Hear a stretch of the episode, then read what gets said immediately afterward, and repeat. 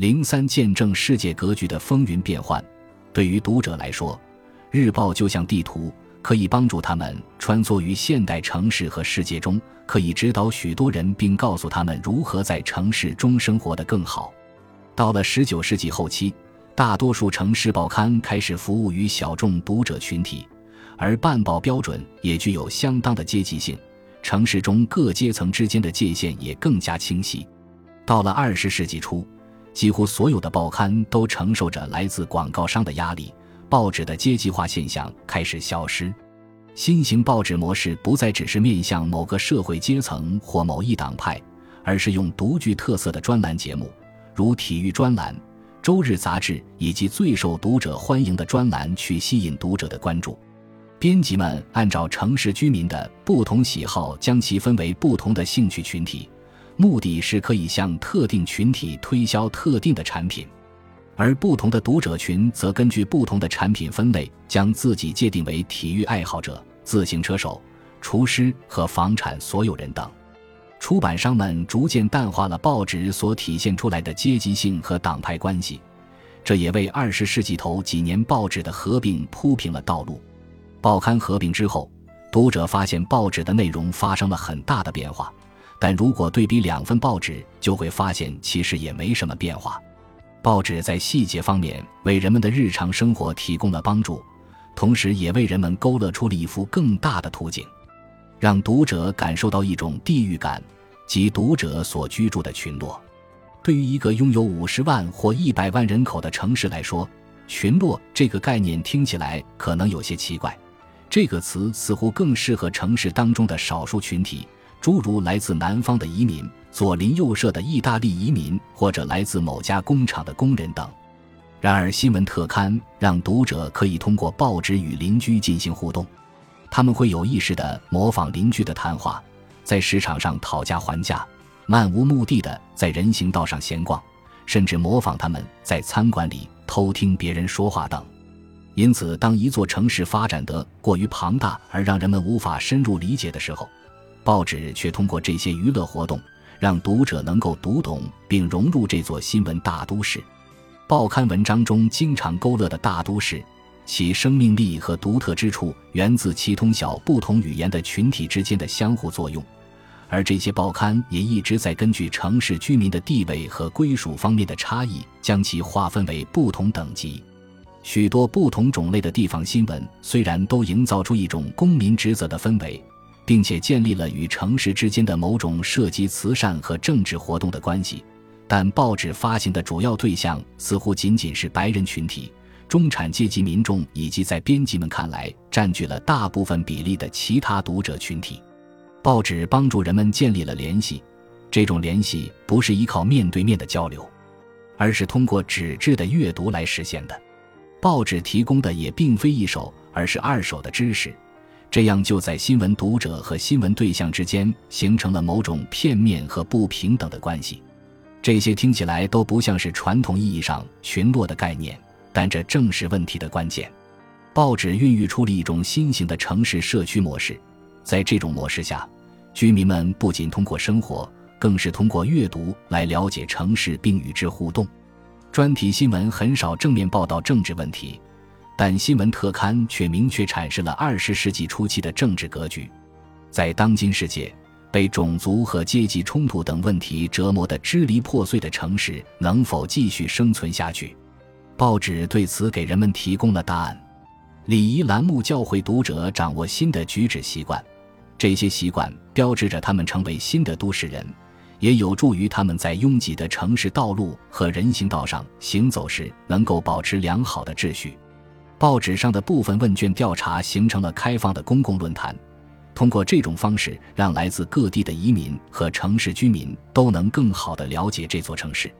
报纸上的文章也都不约而同地激发着城市居民的自豪感，让他们认识到另一个自己会如何生活，感受到与所有其他城市居民同呼吸、共命运的生活氛围。在这一点上，报纸对政治的崛起和推进功不可没。二十世纪初，城市报纸将其发行范围扩大到郊区、小城镇和偏远村庄。这让读者看到了一个更为庞大的报纸发行圈。当读者搬到城市周边居住时，报纸也尾随而至，向居民提供郊区送报服务和当地的新闻报道。再走得更远一点，报纸推销员们也能把城市报刊推广到小城镇和农村居民手中。日报发行的范围越来越大，他们激发起民众对城市商品的渴望，并将从前互相孤立的人群与大众文化联系起来。报纸将城市的消息传递到小城镇的同时，也把小地方的新闻传入大城市。报纸上的房地产信息促进了郊区不动产事业的发展，农业专栏和区域社团信息让城市读者领略到小城镇的风俗。都市报刊促进了员工、货物和信息的流通，也发挥着经济基础设施的作用，实现了区域经济的协调发展。尽管报纸已经将其地方性报道范围扩展到郊区和其他地区，但同时也放弃了其他类型的本地新闻报道。从世纪之交开始，美国最大的报业集团成立了联合报业集团，负责将新闻素材出售给数十家规模较小的报纸。二十世纪最初的二十年间，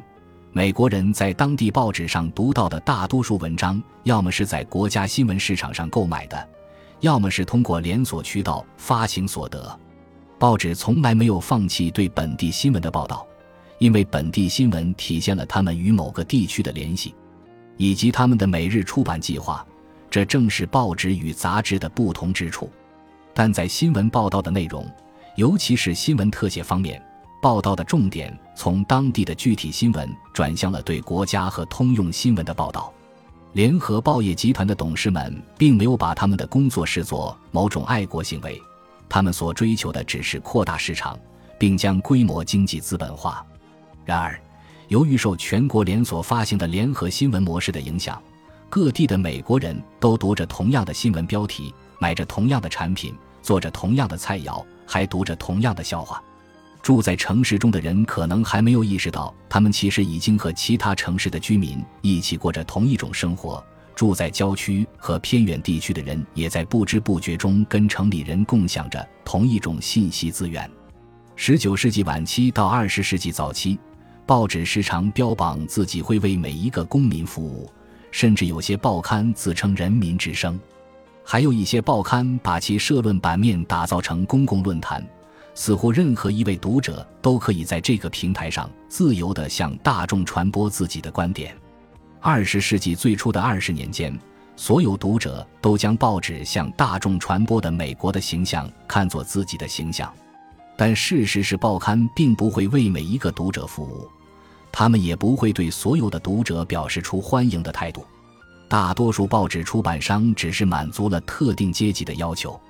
迎合的是特定党派的利益，而忽视了那些他们漠不关心的穷人和少数读者受众。尽管许多报纸在19世纪90年代和20世纪初开始逐渐迎合移民读者，但还是把有关非裔美国人的报道放在了招聘广告栏中，并将其放在报纸的幽默版面上进行调侃，甚至加以贬损。报纸社论中的每一个决定都反映出出版商对什么人属于什么公共领域，以及应该在这一领域扮演何种角色的问题进行的假设。每份报刊也反映出报纸其实并不是为公民服务的工具，他们只是一种商业机构而已。专注于广告收入的编辑们，也没有将所有的美国读者看作他们理想的读者，更不会对所有美国人一视同仁。由于《都市日报》未能覆盖并迎合所有人群，许多读者转而去阅读其他专门为他们量身定做的报刊、外文类报刊、非裔美国人报刊、宗教周刊、社区周刊和郊区新闻等，都在世纪之交的大都市中蓬勃发展。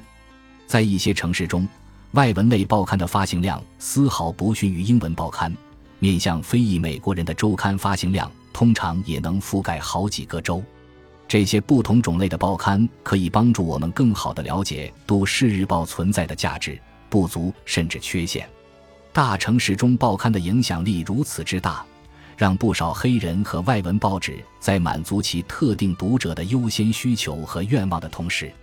也能与《都市日报》一样具有惊人的影响力。本书主要对美国的费城、纽约、芝加哥和密尔沃基这四座城市进行了研究，每一章都集中探讨某一个特定的城市，研究城市与报纸之间的关系。第一章是唯一一章从全国范围内展开的研究，考察了19世纪晚期新闻行业的关键性变化。这些变化让报纸在城市生活中占据了更加显著的地位。第二章研究了费城的城市报刊在向男人和女人、工人阶级和中产阶级传授不同城市生活方式方面起到的作用。第三章聚焦纽约市，通过一些富有人情味的小故事、城市游记。再版重印的教会布道手册以及写给编者的信等，研究了出现在新闻特写中的出版群体。第四章以芝加哥为例，向读者展示了报纸如何推动了郊区和区域经济的增长，以及在发生这一过程的同时，如何让那些偏远地区与城镇之间保持联系。第五章通过聚焦密尔沃基这座小城市。揭示了报业集团和连锁机构如何创造并传播了民族文化。后记部分聚焦新闻产业，收购和合并产生了庞大的报业规模。这些报纸继承了前几十年的创新成果，并将其提炼成真正具有大众吸引力的产业模式。因此而产生的企业报刊模式和稳固的全国性报纸行业将维持数十年之久。一个城市的报刊发展史不能和这个城市的历史与经济的发展分开。报纸在不断的促进城市的变化，城市的变化也在不断推进报纸的改革。如美国东北部和中西部地区的城市扩张和工业化的时间大致相同，南部和西部的城市发展与东北部和中西部地区的城市发展有所不同。南方城市吸引的来自欧洲和亚洲的移民较少，而大多数西部城市并没有发展密集的城市核心。这些差异使得一些东部地区报纸的发展似乎与其他地区毫无关联，但南方和西方的报刊编辑们仍然从他们的东部同行那里借鉴了很多。世纪之交的报纸混乱无序、杂乱无章，并且内容相互矛盾。因为编辑们想要编辑出能满足所有人需求的文章，一份简单的报纸既可能包含如何勤俭持家的文章，也可能包含奢侈品的广告；既有可怕的谋杀环节，也有暖心的英雄故事；既有某个充满文化好奇心的外来移民社区，也有在幽默专栏中透露出的种族成见。用广告撑起来的特色新闻去补贴硬新闻。这两种类型的素材可能完全风马牛不相及，但这种既矛盾又互补的新闻手段却显得相当重要。一八八零年到一九三零年，美国人见证了世界格局的风云变幻。他们通过读报持续关注和理解发生在他们身边的各种变化。通过读报，他们了解到涌入美国城市的移民大军逐渐适应美国的生活方式，并且正在改变整个美国。通过读报，他们了解到一种新的进步政治试图控制资本主义的过度行为，同时正在管控移民政治和文化所带来的影响。通过报纸，他们还知道了到1920年，美国大部分人口已经从农村地区迁移到了城市。他们还在报纸上读到，美国踏入世界舞台之后的第一件事就是充当古巴和菲律宾的帝国主义前哨。后来又在第一次世界大战中横加干涉，但是报纸并不仅限于在文中告诉美国人这些变化，他们更是参与其中，并想方设法让他们的读者也加入进来。如果人们日复一日习惯性的阅读报纸上各种各样的文章，那么几十年后，各个城市、地区乃至国家都会发生变化。本集播放完毕，感谢您的收听。喜欢请订阅加关注，主页有更多精彩内容。